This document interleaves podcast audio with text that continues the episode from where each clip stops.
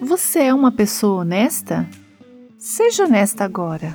Ei, Carlos, você pode bater o meu ponto a 5? Eu tenho que sair mais cedo, mas preciso do meu salário sem descontos esse mês. Você está enganando alguém sobre algo? Não diga a meu marido que passamos o dia inteiro no shopping. Ele não sabe que tive um dia de folga.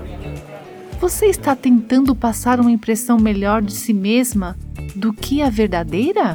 Mal posso esperar que minhas amigas vejam esse carro novo. Elas não sabem que está bem acima do meu orçamento. Mas tudo bem, elas ficarão muito impressionadas.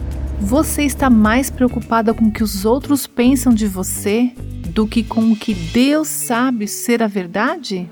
Eu estava lendo a Bíblia esta manhã. Leio cerca de uma hora por dia. E foi um tempo muito significativo.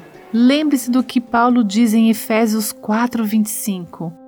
Portanto, cada um de vocês deve abandonar a mentira e falar a verdade ao seu próximo, pois todos somos membros de um mesmo corpo.